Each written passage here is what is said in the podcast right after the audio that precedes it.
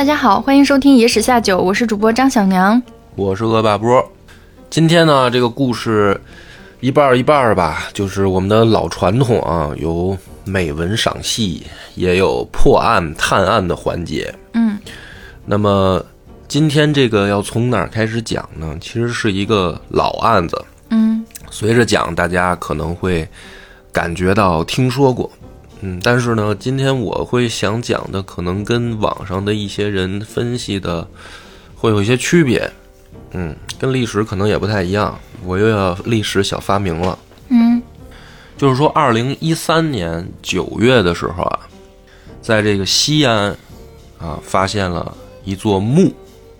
在西西安这个地方呢，是一个人杰地灵的这个古都，嗯。嗯，是凡是西安修点这个大型的这个工程啊，他都得联络一个部门，就是文物保护单位。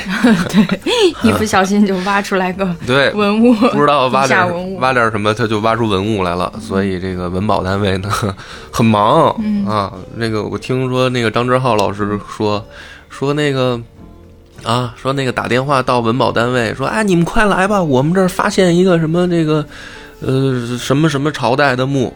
啊，那边回话说，啊你这个往后排吧，啊，我们这个 不需要。啊，汉朝的还有好几个没没派人过去呢啊！你这个唐朝的等会儿吧，反正不知道是真的还是玩笑啊。但是的确听说是西安古迹文文物比较多，嗯所以呢，这个二零一三年挖出来了这么一座古墓，也不奇怪。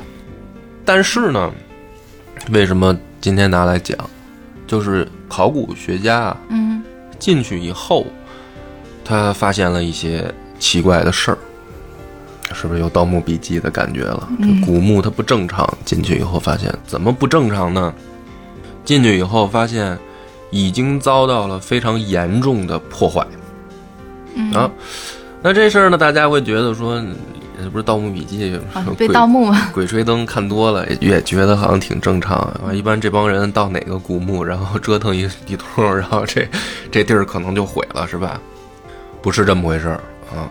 这个专家进去以后发现，这个墓的损毁程度呢非常严重，包括台阶呀、地板啊、墓的这个墙壁呀，里面所有的东西啊都碎了。那这个不是盗墓贼所为，因为盗墓贼的破坏是什么呢？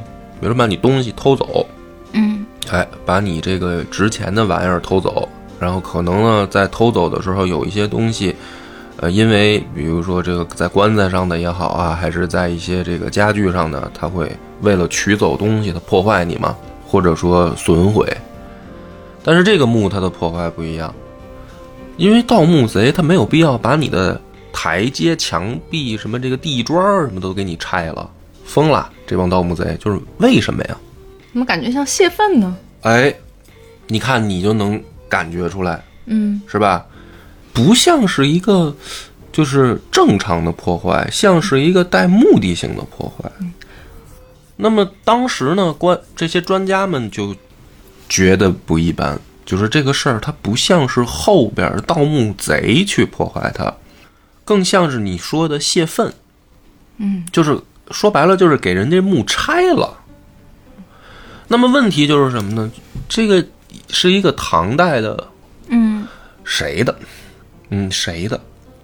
这很重要，而且有能力进行这个系统性破坏的，嗯就是这个咱分两个说啊。第一个是你有能力在这儿建大墓，这个事儿不是一般老百姓能做到的。嗯，老百姓是什么呢？比如说那个弄一祖坟是吧？呃，挖个坑，挖个坑，对，埋上土，弄一碑完事儿了。啊，因为然后这个列祖列宗的什么的，就跟跟这儿排排坐嗯，啊。一般这个老百姓他是这样的墓葬方式吗？没错。你能单独修墓室，里面还有陪葬品，然后里面还进行墓室里的装修。你不是说挖一土坑啊，挖一洞打一洞下去就完了？它里面它跟跟那个宫殿一样，它装修啊。你有这样能力的人，说明这个人生前他的身份一定就不一般有一定的经济实力。啊，不甚至是地位。嗯，就是不光是你有钱就能做到，哦你得有地位。他也有丧葬规格要求，对是不是？，对。那么这样的人，你要想毁他的墓，那你毁的人的身份，某种意义上你不能比他低啊。嗯，要么你怎么能毁他的？人家也许子孙就报复你啊，对吧？有没有可能偷偷毁了？偷偷毁就不可能这么大规模。那你也也有张哥，你这个也有一种可能，就是比如说我雇一个人儿，每天顺这洞下 去，对吧？拆他这个二十平米的砖 啊，那这得恨到啥程度跟愚愚公移山似的。啊？不至于吧？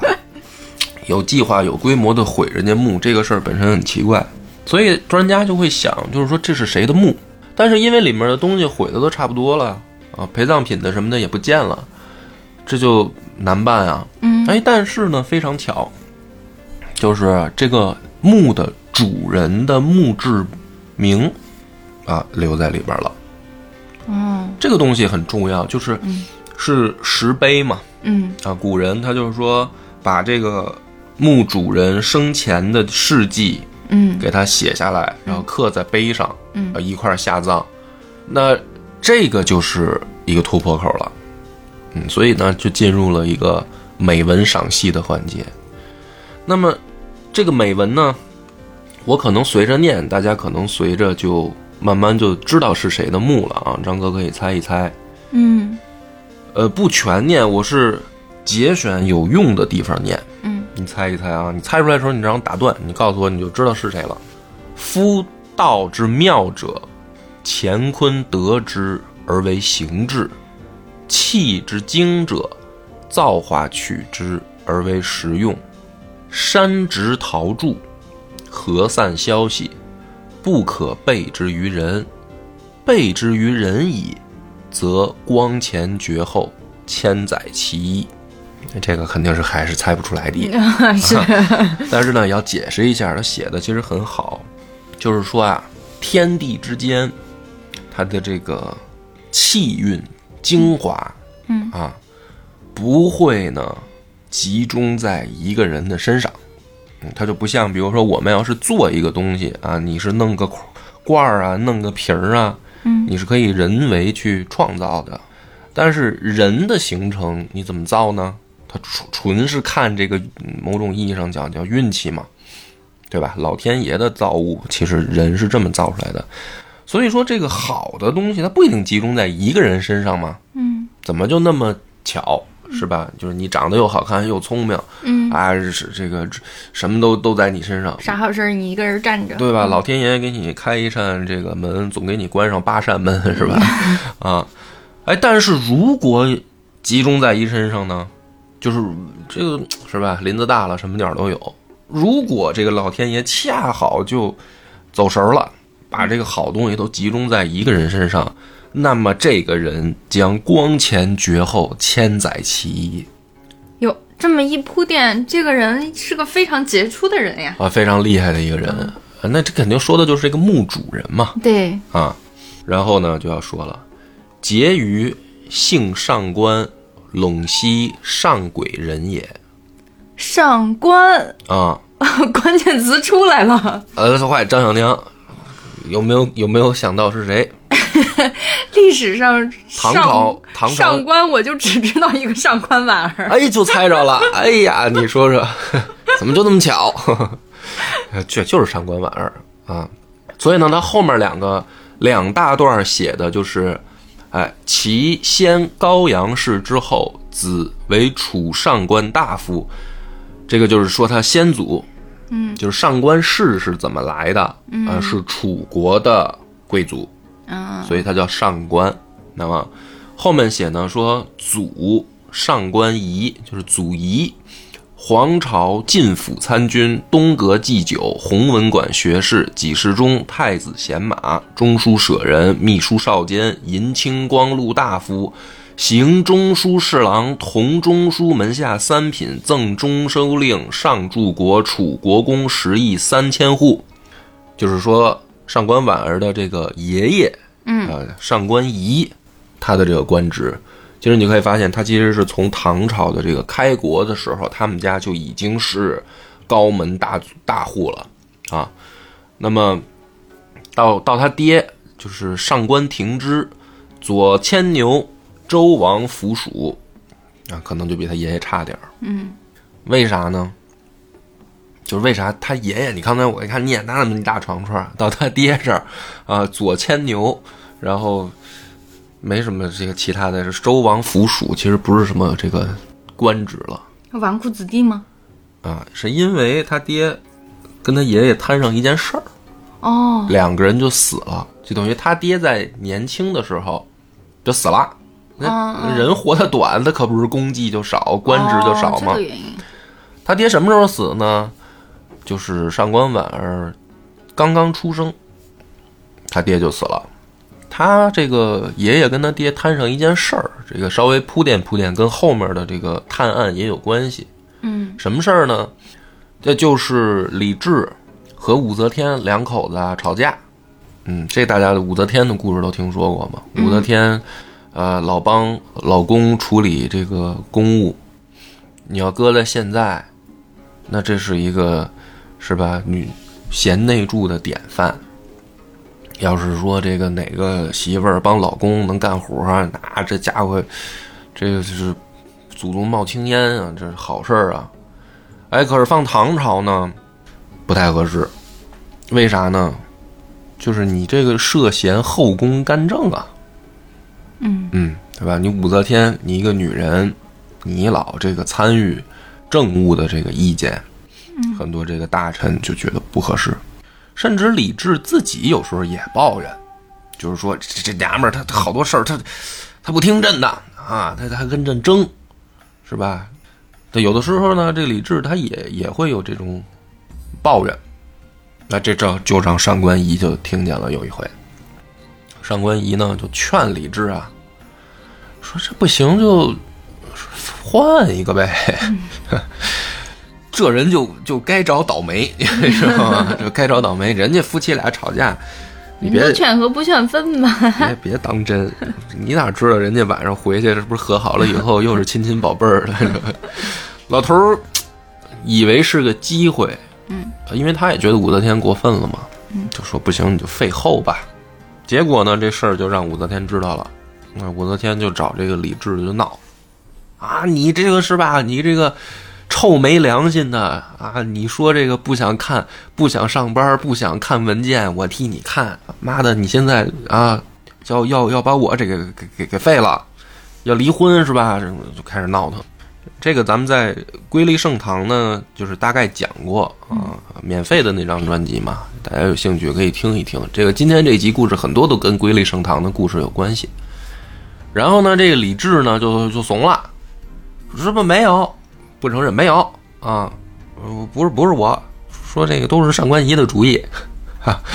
武则天说好，上官仪的主意哈，那你把他给办了吧，嗯啊，不是不是你的主意，那你表表忠心吧。于是这个上官家灭顶之灾，哎，这个上官仪、上官庭之俩人就玩完了。哦，这个原因。哎，所以这个上官婉儿打一出生呢，等于就跟他妈正式两个人就没入掖庭，就当宫廷服务员去了。这个家族基本上到这儿应该算是完蛋了。但是呢，这个你说这个命运这个事儿，它就是非常的捉摸不定。老天爷有的时候就爱开玩笑，恰恰是他们上官家的这个仇人武则天，他日后呢当权了。嗯当权以后呢，就是本着男女平等的这个美好幻想吧，哎，不对，不能叫美好幻想，良好先进思想。先进思想，哎，就是说这个男人能干的事儿，女人也能干，男人能做官，女人为什么不能做官呢？嗯。于是呢，武则天呢，就是提拔了一批女官，嗯。哎，当然也是考验这个才学、见识和这个文采，嗯。就跟男的考这个考试一样，就是也是看这个学识。那这上官婉儿她就掏着机会了，哎，这下面一段这么写的，说结语遗书天资，贤明神著，诗书为元佑，俊实得其精华，汉墨为基书，组织成其锦绣。年十三为才人，该通背于龙蛇，应足于星火。先皇拨乱反正，除旧布新，救人疾苦，少天明命。而这个事儿呢，其实大家呃也大概在历史上都听说过，就是武则天欣赏上官婉儿的才华，于是呢把她提拔起来作为女官，才人嘛，就是宫中的一个就是相当于比较基础的，呃，怎么讲呢？服务员服务员啊。但是呢，这个她还比一般的这个宫女是要强的才人啊，也主要也是因为欣赏她的才华。那么在墓志铭里面，我刚才念的这段呢，就是他给出了一个原因，就是说因为上官婉儿她受到了良好的教育。嗯这个事儿呢，我会觉得有点奇怪，就是说你没入掖庭，作为宫廷服务员，呃，就说你可能有受教育的机会，但是你是不是真的能受到良好的教育？嗯受教育跟受到良好的教育，这是有区别的，对吧？我认为，比如说受教育，那教你认字儿，这叫不叫受教育呢？在古代，这就已经叫受教育了。嗯那受到良好的教育，是不是您还可以读一读，比如说四书五经，嗯对吧？或者说有高明的老师去指，你不能光读，你光会读没有用的，指点你去理解，嗯这个叫良好的教育。嗯，上官婉儿是不是受到了良好的教育呢？因为这个跟后面也会相关，跟我的推理也也也会相关啊。我认为并不良好，为什么？因为你会发现，上官婉儿在日后的政治生活当中，和他的私德方面表现的不能叫一般了，就是贼成问题嗯啊。因为古人的这种教育和他的做人是息息相关的，呃，包括我们现在其实也一样，就是真正的教育是教人怎么做人。你不能说光学了知识你就叫受了教育，这跟我们传统思维里面的教育其实是不一样的。教你知识只是把你变成一个螺丝钉，让你更好的去服务于社会运作当中，实现你的这个社会价值。社会价值，或者说你的工作价值嘛。嗯但是真正的教育家提倡的教育啊，是教你为人处事，怎么成为一个合格的人嘛。修身养性呢？所以你可以发现，上官婉儿她日后表现的确实是有才华。嗯，才华这个东西跟个人的私德。私德不太相关。有没有可能说写出好诗，但是这人是一垃圾呢？嗯是非常有可能的呀。这个中国历史上这样的诗人是非常多的，对吧？像和大贪官和珅，他不也是个大才子吗？哎，你这么一个例子也可以这么举啊。虽然这个和珅跟乾隆这爷儿俩，他们这他们这个才华也就是打个问号 啊，就是跟谁比跟谁比，主要是跟谁比。那么我这个是先点一句，就是我并不认为上官婉儿在没入掖庭以后会受到良好的教育。嗯所以但但是这个时候呢，他被提拔为才人以后，武则天非常欣赏他的才华。嗯，这种才华，我认为更多的指的是一种，呃，艺术家的敏感。嗯就是文人跟艺术家，他们先因为这玩意儿也是确实老天爷赏饭，就是说有的艺术家或者文人，我觉得某种意义上也沾这个成分。他真的得是你有这个天赋天赋，有这个灵感，有这个敏感度。对，你说你熟读唐诗，三百首也好，三千首也好，三万首也好，你就是可能不如人家李白写的那么动人。嗯这个就是涉及到天赋问题了，嗯对吧？嗯。所以有的这个诗人呢，他他确实他他教育的良不良好不一定，但是他有天赋，嗯他写的那个东西，他有艺术性，华美。我觉得上官婉儿啊是属于这种，嗯我个人感觉啊，不一定对啊，大家也不一定同意。所以呢，后面呢，他其实这个出了很严重的问题。接着说啊，神龙元年册为昭容，以伪饰舞弄国权，摇动皇极，贼臣地构，欲立爱女为储，爱女潜谋，欲以贼臣为党。这说了一个什么事儿呢？就是说这个中宗的时候，唐中宗李显的时候，跟他这个媳妇儿韦皇后两个人呢出现了一些婚姻上的这个小小问题。这个韦皇后呢，看着自己的婆婆这么的威风，自然而然产生了一种雌性互相这个效仿，效仿的一种美好愿望，就觉得说你武则天行，我们姓韦的是不是行？啊，越看这老公越不顺眼，啊，这你说姓李的你们这就，是吧？不上进啊，就看着不顺眼。于是呢，竟然他有了一个更加大胆的想法，说：“我可不可以把自己的这个闺女立为储君？就是韦皇后想把自己的闺女立为储君，哦，不，并不是把自己还，其实就是自己嗯啊，其实这个一回事儿。嗯，也是那闺女听自己的嘛，嗯嗯嗯对对对，对吧？那么这个事儿呢，实际上在当时是引起了很大的这个政治风波的。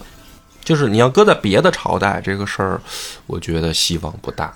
但你偏偏发生在唐朝，这个事儿就极有可能。而且跟武则天执政很近嘛，对，啊，就是这个意思，跟武则天的这个当皇帝的这个这个这个执政时期是非常近的嘛。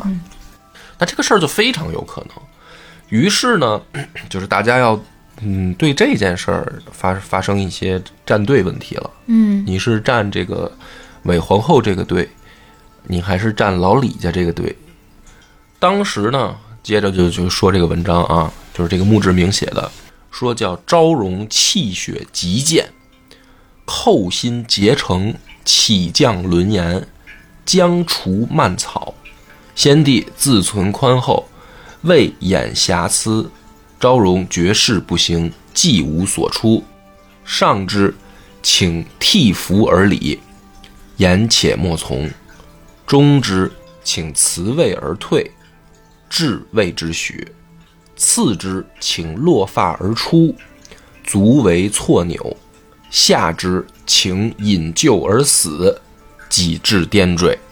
什么意思呢？言辞很激烈，就是上官婉儿发现了这个韦皇后她的这个想不不光是想法了，就是发现了韦皇后已经开始为这件事儿做政治准备了。嗯因为有这个党羽开始已经准备行动了。嗯，因为这个也剧透一下，最后这个皇帝李显就是被韦皇后毒死的。哦，就是后面发生的，因为嗯。张哥不是不知道嘛，我就提前给你剧透，所以我就知让你知道这个问题有多严重。嗯。但是这个时候，上官婉儿发现了韦皇后已经开始蠢蠢欲动的时候，她就跑去找皇帝告状，因为她是这个昭容，昭容在皇后唐朝皇帝后宫的品级里面是也是排等级的了，嗯，就是她实际上某种我们现在的话讲，就她就是李显的媳妇儿之一，就上官婉儿，所以她就跑去找李显告状。但是呢，他告了这个状，李显没有听，没有也没有信他，或者主要是不听。然后呢，他说那怎么办呢？那他就要辞职，就是告状不听，我就要辞职。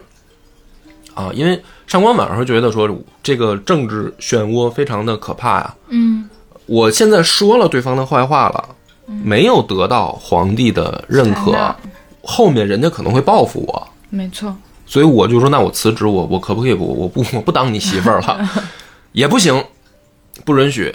那就是说我再往下去退而求其次，我出家行不行？就是我出家人了，你就就别找后账，咱们行不行？还不允许。那这个时候，上官婉儿做了一个非常极端的这个决定，就是她就喝药自杀，就喝毒药，那我就死呗，因为因为早晚韦皇后也得收拾我，那我就死呗。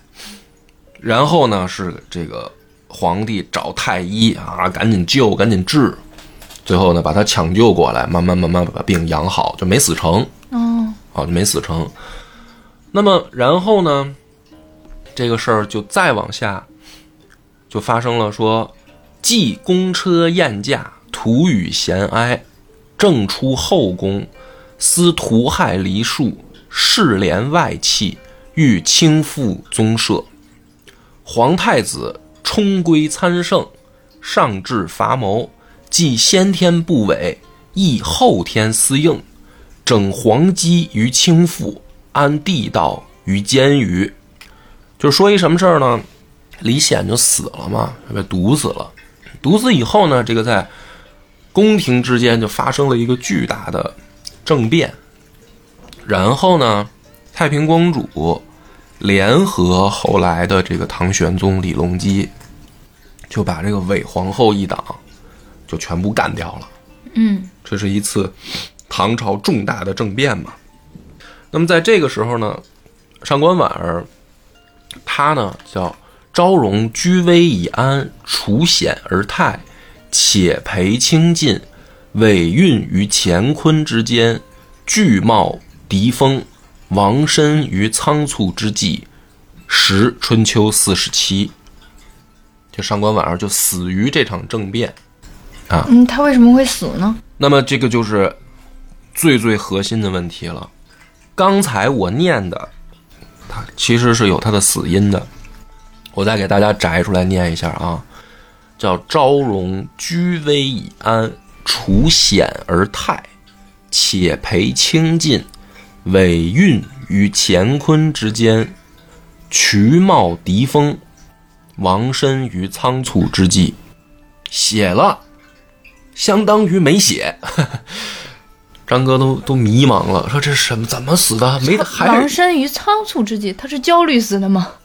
就是当时是一场政变哈，嗯但实际上是一场兵变，是带着部队的，嗯是有这个武力冲突的，是冲进皇宫要把这个韦皇后他们干掉的。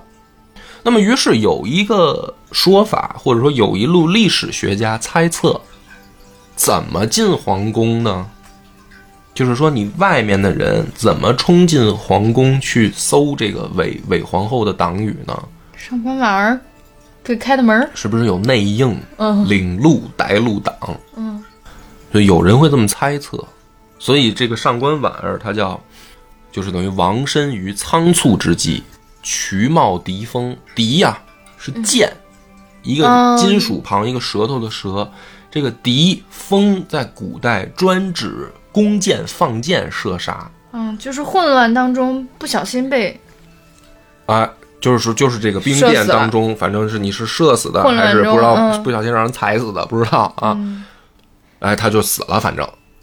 那么这个墓志铭呢，看到这儿，其实搞清楚了前面的一个问题，嗯就是墓的主人是谁。嗯但是后面的一个问题还是没搞清楚，谁毁的他的墓，同时还多出了一个问题，他怎么死的？他怎么死的？这个可能对于张哥来说，就是我们主要先看看关于上官婉儿死的这个这一段的出入。《旧唐书》是这么写的：时常充使开商山新路，功未半而中宗崩，婉儿草遗志，取续其功而加褒赏，及伪数人败，婉儿亦斩于其下。这是《旧唐书》对于上官婉儿的死的这一段关键信息的只言片语，嗯也就这么多了。但是呢，就这么多里面也得给大家解释一下，就是说这都包含了两条信息，其实甚至是三条信息。前面这个就是说上官婉儿啊跟崔实这两个人，他不清不楚，嗯他搞暧昧关系，哎，他搞男女不正当关系，他有生活作风问题。于是呢，这个呃，舅舅恰恰在这个他想提拔崔实的时候呢，这个皇帝就死了，中宗李显就死了。李显死的时候呢，是上官婉儿去起草出你的这个遗诏，就是李显的遗诏。那么我刚才说了。就是李显的死是一场谋杀，是毒杀他的。嗯也就是说，当事人可能没有立遗嘱就死了，所以这个遗诏它不是中宗李显的意思，它就是杀他的人的意思。那么，如果是上官婉儿去起草这份遗诏，那么他就必须要跟这个凶手之间，他也得有沟通吧，对吧？比如说，呃，我我把这个人杀了，结果我让一个跟这事儿不相关的人去写遗诏，然后他也不跟我沟通，这事儿可能吗？那我不白杀了吗？嗯对吧？那么他这个遗诏呢，就很有意思，《旧唐书》里面到这儿，在上官婉儿这一段里没写他的遗诏到底是多少出于韦皇后，多少出于上官婉儿，没写。然后就是后面紧接着一句叫“即韦庶人败”，因为他政变失败了嘛，他就成韦庶人了。其实就是韦皇后，韦庶人败，婉儿亦斩于其下。这两件事就是勾连着的。我这么一解释，你就明白了为什么韦皇后政变是就是被人家政变了，把上官婉儿就宰了，因为在这个《旧唐书》的这样一个描述的意象里面，上官婉儿和韦皇后是同党，所以就是说，李隆基、太平公主他们要杀韦皇后，要清除韦皇后的党羽。他这个上官婉儿就是党羽之一，是必死的，就杀在这儿了。嗯，这个就是《旧唐书》给大家留下的，哎，这个印象，对吧？那么再看看《新唐书》，《新唐书》在这事儿上呢，多写了一点东西，就是叫“禹崔石乱，遂引之政事，时开商山道未办，因地一致，虚列其功，加珍赏。韦后之败，斩阙下。”就是基本意思和《旧唐书》是一样的，基本一样。但是《新唐书》呢，多记了一笔，记在哪儿呢？给大家再念念啊。说始从母子王玉为时宜，欲戒曰：“上往求房陵，武士得志矣，足而中兴。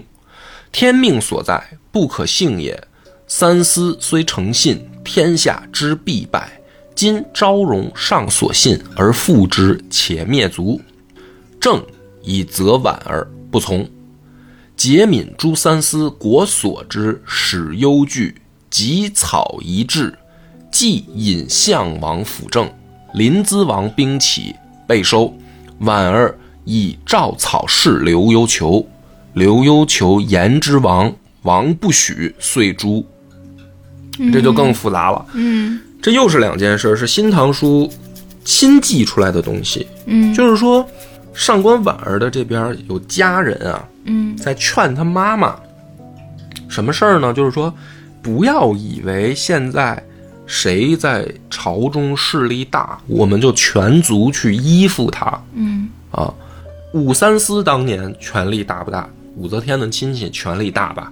结果呢，最后不得好死，依附他的人都没一个好下场。嗯说现在呢，这个皇上信任昭容，就是指上官婉儿，咱们就全族去依附他。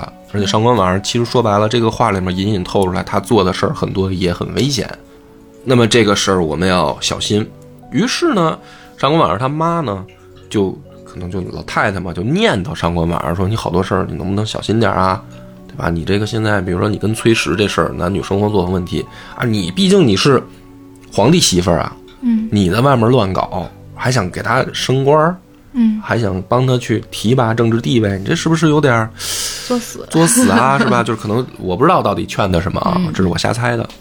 但是两个字儿不从，嗯，就上官婉儿不听了。不听。嗯然后呢，说这个后来，呃，武三思不死了吗？嗯然后上官婉儿呢，就是也有一些害怕，他心里面还是有一些担心的。嗯于是呢，说在李隆基跟太平公主发动对韦氏的政变的时候，上官婉儿呢就拿出了一份儿证据。什么证据呢？就是说，李显刚死的时候起的那份遗诏有一个草稿，草稿是我写的啊，我写的，其中有一个很重要的一条叫“引项王辅政”。这就给大家解释一下了。项王是谁呢？是李旦，李旦是李隆基的爸爸，嗯他叫项王。临淄王兵起，临淄王指的就是李隆基。上官婉儿这个意思说的是什么呢？在《新唐书》里面，我读来我的感受就是说，李隆基跟太平公主呢要杀他的时候，他拿出了一份证据，说：“你看，当年给这个韦皇后替他虽然去起这个伪造的李显的遗诏的时候，其实我对于李旦你们家是很照顾的呀。我想让李隆基你爹来辅政，嗯就是说我虽然你们觉得我跟韦皇后一党，其实我心里面在没跟你们沟通的情况下，我就站在你们这一边也是有心的，对吧？他其实是写的这个意思。然后呢，他就把这个证据、这个关键的东西交给了刘幽求。刘幽求就是日后李隆基的宰相。然后刘幽求呢，就拿着这个东西去给李隆基看，说：“你看上官婉儿提出了这样一个说法，就是说，简单来说吧，就是心里有你们爷儿俩，嗯，你看还杀不杀他？然后说王不许碎诛，记照杀不误，照杀不误。然后这个是《新唐书》的记载。那么你看，问题就来了，不管是《旧唐书》还是《新唐书》，传达给人的一个印象就是，上官婉儿和韦皇后是同党，所以李隆基要宰了他，对吧？但恰恰跟这个墓志铭所记载的东西就产生了不一样。你还记得吗？刚才我们念的说葬身于仓促之际，不是这句，再往再往前面那段，就是说上官婉儿去劝李显，嗯，说你听不听我的？你不听的话，我就辞职；你再辞职也不行，我就出家；你出家也不行，我就喝药，嗯，对吧？他做出了这么激烈的反对的是什么呢？反对的是韦皇后，对吧？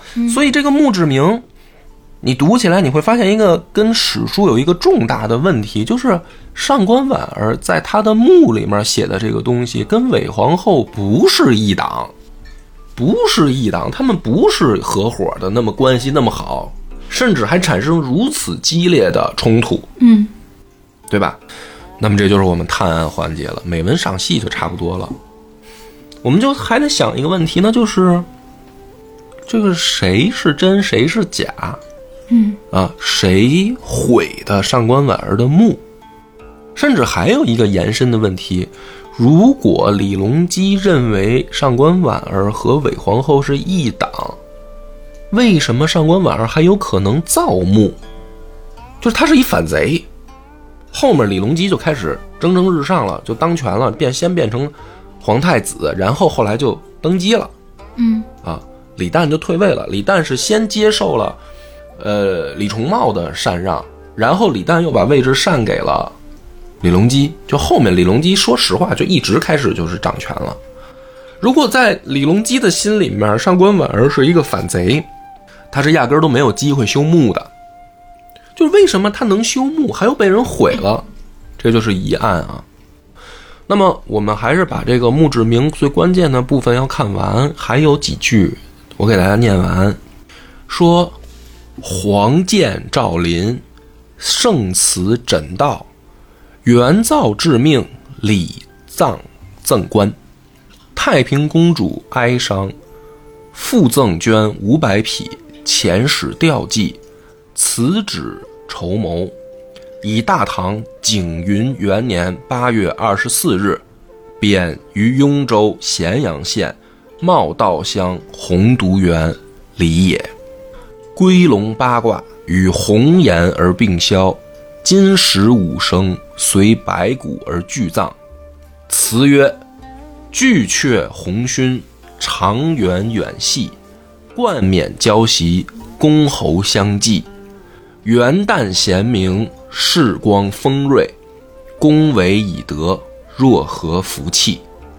潇湘水断，晚尾山青，诸尘圆折，玉碎连城。俯瞻松甲，静听坟茔，千年万岁，浇花颂声。最后的这一首词啊，写的非常的动人。嗯嗯嗯，我给大家翻译一下，就是说上官婉儿她的出现并非一个偶然，其祖上就有源远流长、冠冕相袭、公侯相继这样的背景。嗯，上官氏本身是一个名门望名门望族的传承啊，是从战国时期就传承下来的。那么，于是到他这个上官婉儿本人的时候，他的出现，因为得老天爷的垂青照顾，世光丰锐，就是说才华逼人。一般有才华的人肯定会让人觉得比较锋利，啊，比较盛气凌人，盛气凌人。但是呢，说在后宫里面又非常的符合，呃，这个呃宫廷对于妇女的要求，呃，或者说叫男权对于女权的要求。他当人家媳妇儿的时候也是尽职尽责的。那么，潇湘水断，晚尾山青，朱尘元哲，玉碎炼成，这样的一个杰出的女性死了。是全天下沉痛的损失啊！是中国历史上严重的这个一次遗憾。那么后面这四句就更打动人了啊！普瞻松甲，静听坟茔，就是站在上官婉儿的这个墓旁，你能看到什么？你能听到什么？你看到的是山林间松树、假树，嗯，在这个。茂密的生长，有没有声音呢？静静的去听它坟周围的这个声，千年万岁，娇花颂声，就是山林间的风声、花声，仿佛也在低低的唱颂着曾经有如此美好的一个女子。大唐的时候风光一时，他现在埋在了这里因为他埋在这里，这里变成了风水宝地那种感觉。不是风水宝地，但是它这个里面多一层意味，就是说这儿没人啊，是吧？千年万岁，浇花送生，没有人去歌颂它，是植物好像在歌颂它，但是植物真的会唱歌吗？是站在这儿的人的想象，所以说写出这个东西的人，站在这儿能想象的人，是对于上官婉儿有极高评价的，极高评价，并且有一点惋惜吗？对。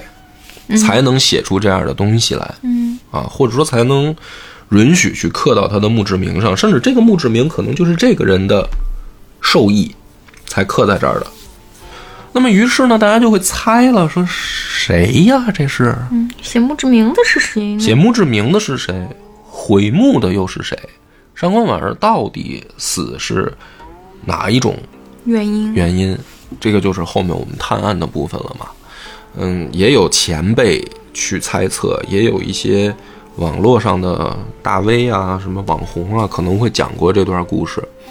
啊，当然，因为史学界和这个考古学界可能也在去想试图还原这段历史啊。嗯，那么首先先本着一个原则，就是当出土文物和史料产生矛盾的时候，应该采信的是出土文物。嗯，就是说，你书上写的这个东西，毕竟是史官文人你去记载的，它里面受到统治者、统治者的影响也好，个人的主观的影响也好，还是说信息的丢失和这个补充也好，呃，史书的可信度，某种意义上要肯定是低于出土文物的，哎，尤尤其是呃一些。呃，就是事实性证据的出土。你比如说这个，呃，汉朝到底有没有马镫？汉朝的武器到底什么样？你光看书上写，你不如真出土一件，就事实就摆在这儿了，你就无可争辩了。比如说汉朝有没有方天画戟？你夸出土挖出来一个，就大家就谁也别争了。嗯，事实胜于雄辩。对，叫事实胜于雄辩。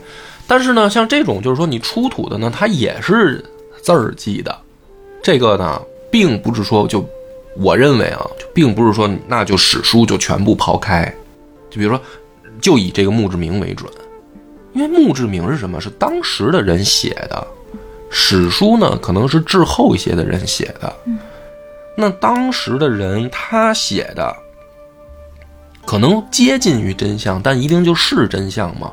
我觉得也得打一个问号，嗯，也有可能啊。根据这个，呃，写墓志铭的这个人的好恶程度，跟事实有一定的偏差，有这种可能。对啊，所以这里面就分析嘛，那就是我们就说出我猜测的一个版本。嗯首先，我觉得很多人说这一篇墓志铭是不是太平公主为上官婉儿去做的，甚至是说这个墓室也是太平公主帮上官婉儿去修的，这是一个比较可信且采信度比较高的说法。就说因为上官婉儿和这个太平公主两个人是姐们儿，而且呢，的确在诛杀了韦后一党的时候。这个时候，太平公主和李隆基两个人是属于同盟关系。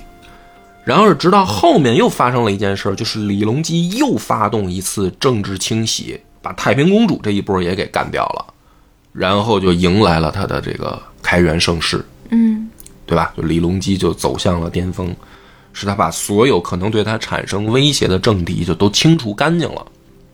那么，如果你按照这个逻辑呢，就是说。当太平公主跟李隆基处于同盟的时候，她可以为上官婉儿修墓，因为这个时候李隆基也没法反对。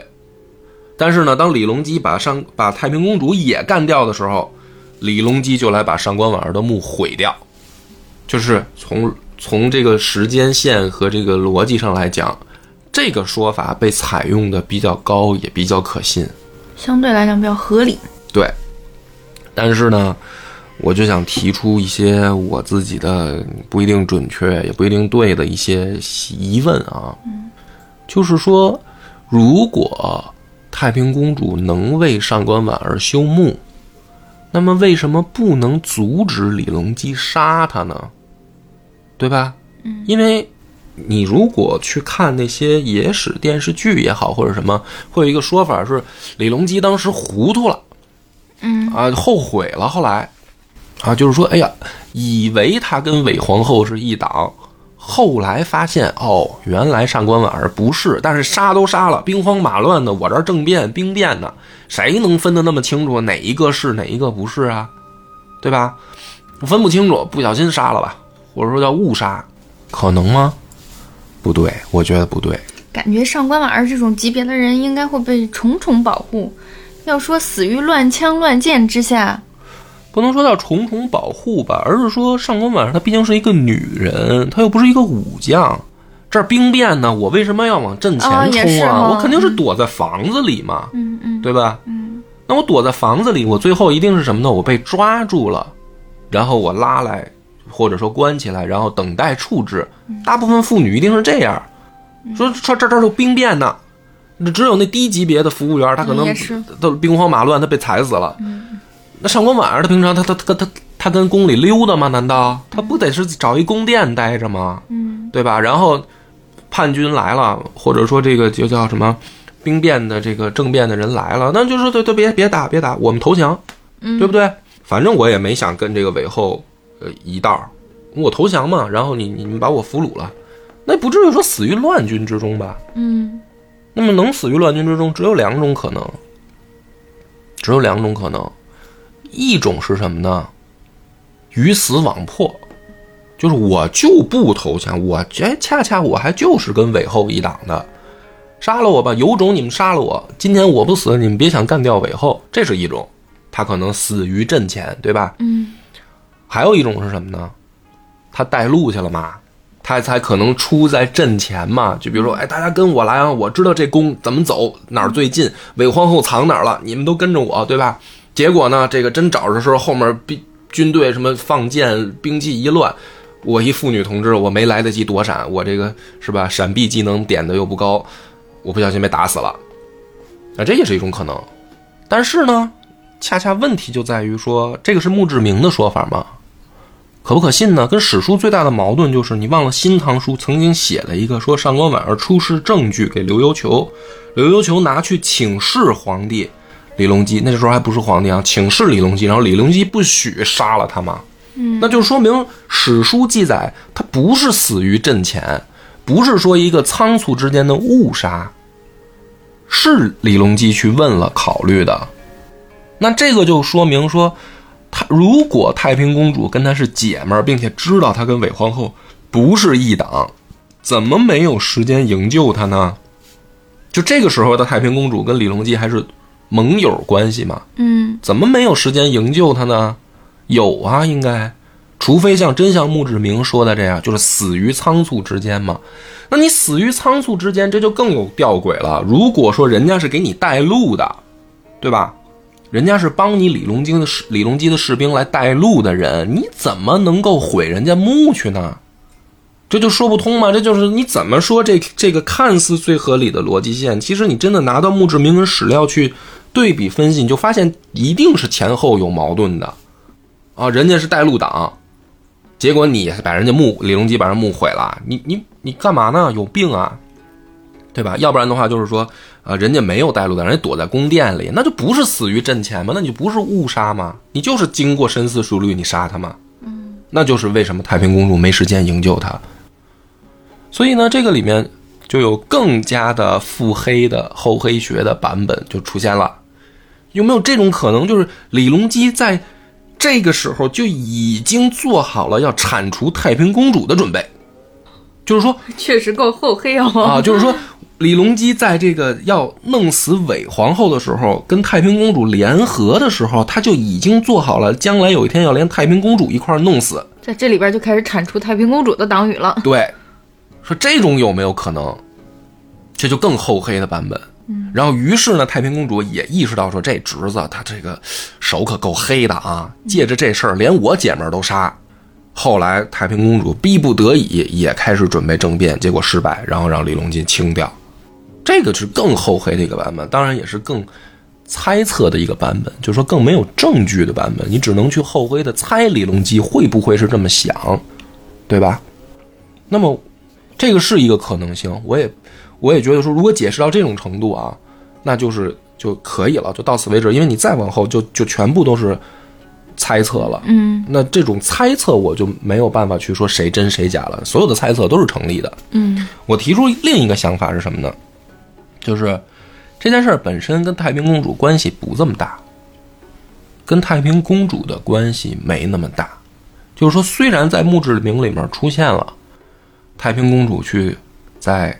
上官婉儿下葬以后，去给他送这个陪葬品，然后，并且太平公主之前可能跟上官婉儿关系不错，但是没有直接的证据说这个墓就是太平公主给他修的，也没有直接证据说太平公主跟上官婉儿关系就很好，是这些大 V 也好，学者也好，他通过这篇墓志铭的猜测啊，那也许不是太平公主呢。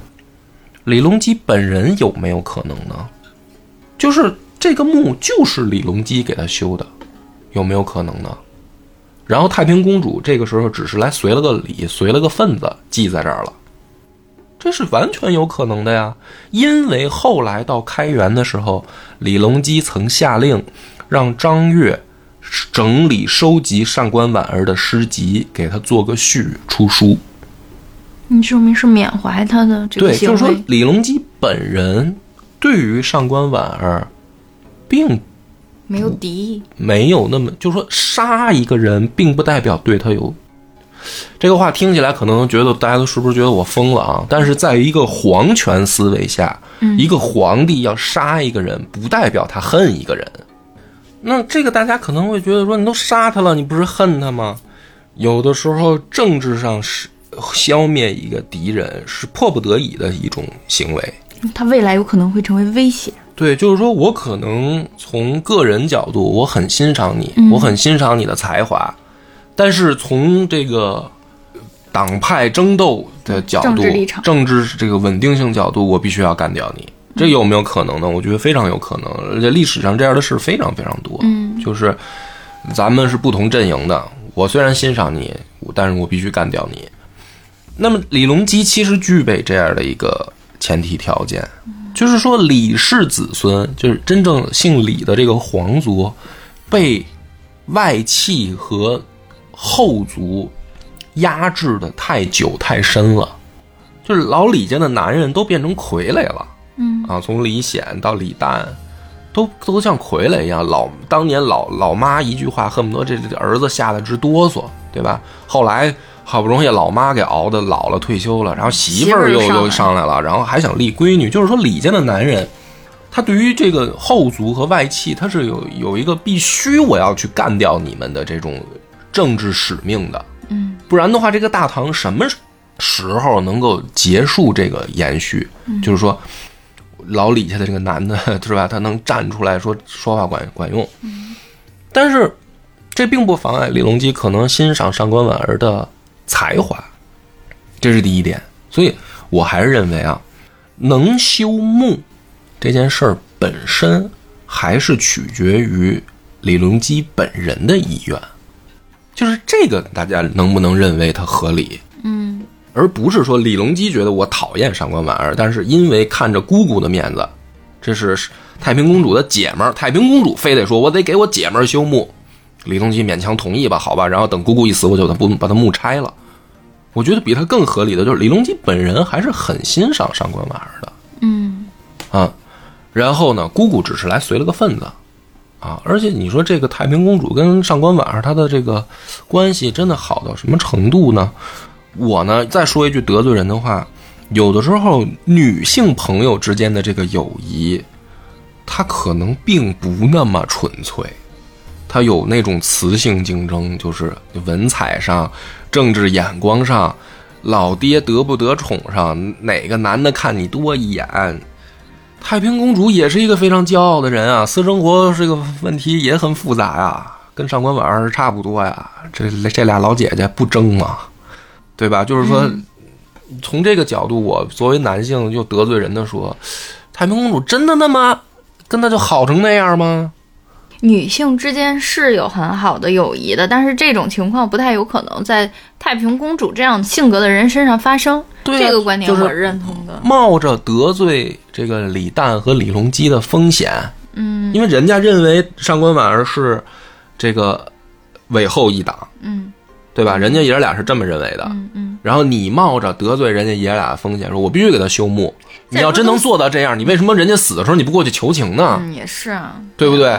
而且人都死了嘛，太平公主也不像是一个那么重感情的人啊。对啊，所以，然后那这个我假如这一步解释通了，我再做一个设想，没有什么根据啊，我就做一个猜想，就是为什么后来又把上官婉儿的墓拆了？那有两种可能，第一种不是李隆基本人的意愿，这个有没有可能？有可能啊。呃，对，就是出于别人的影响，嗯导致最后毁墓。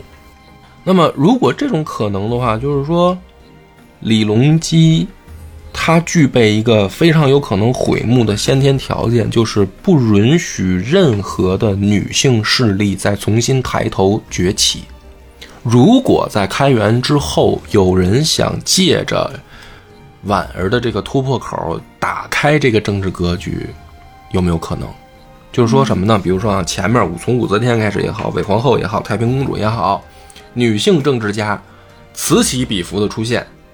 然后现在呢，李隆基上来以后，对这个事儿很压制，嗯女性政治家没什么机会，对吧？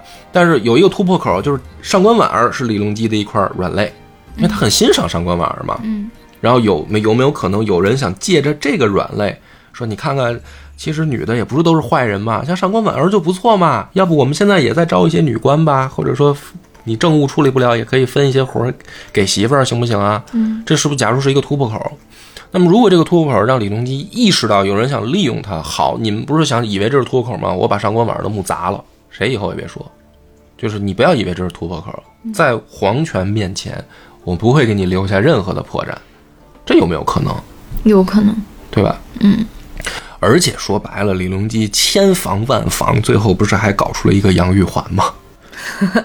你琢磨，嗯杨玉环表面杨玉环可能本人没有什么政治抱负，嗯她不是一个女性政治家，但是你可别忘了，杨家可是进入了权力的核心层，嗯对吧？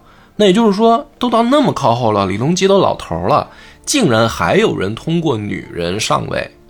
那么在上官婉儿刚死没多久，那个甚至说太平公主韦后他们也没死多多久的先天年间，因为后来叫开元年间嘛，先天年间的一些利益相关者，有没有可能想借着他们发现了，哎呦，皇帝好像挺欣赏上官婉儿的，我们能不能把这个当成一个突破口？嗯然后于是被李隆基发现说，都他妈想多了吧？嗯想什么呢？嗯，我把墓砸了给你们看，这有没有可能？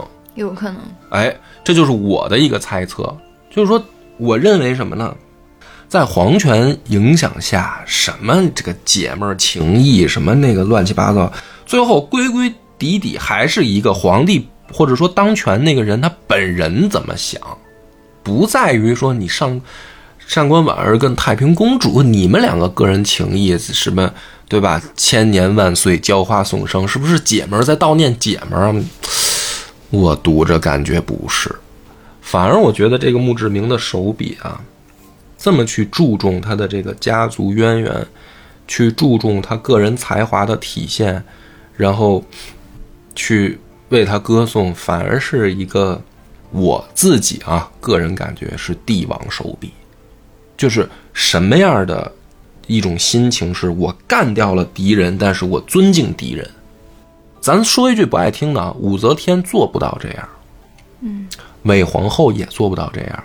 就是女性政治家，某种意义上是我弄死你，我就把你弄到底。够狠。就是因为女性政治家某种意义上在历史上她的困难更多，就是我没有办法展现出软弱的一面，因为你们都在骂我贫瘠思臣，所以我弄死你，我就是弄死你，我还要用酷吏弄死你，嗯，就是我要折磨死你，对吧？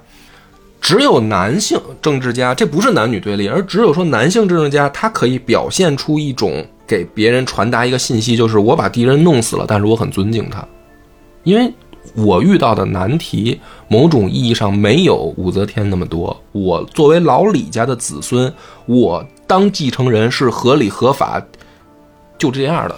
嗯所以我可以表现出我的温情的一面，但女性政治家往往可能不行。所以你说这个事儿是太平公主主导，还是还是李隆基主导？我反而认为可能是李隆基的可能性更高，这就解释通了，就是说墓志铭跟历史的史料其实并不违背，嗯，并不矛盾，嗯嗯，都是真实的。我认为是。啊。那么今天这个探案不知道大家满不满意？这个反正也不一定对，那就到这儿吧。感谢大家的收听。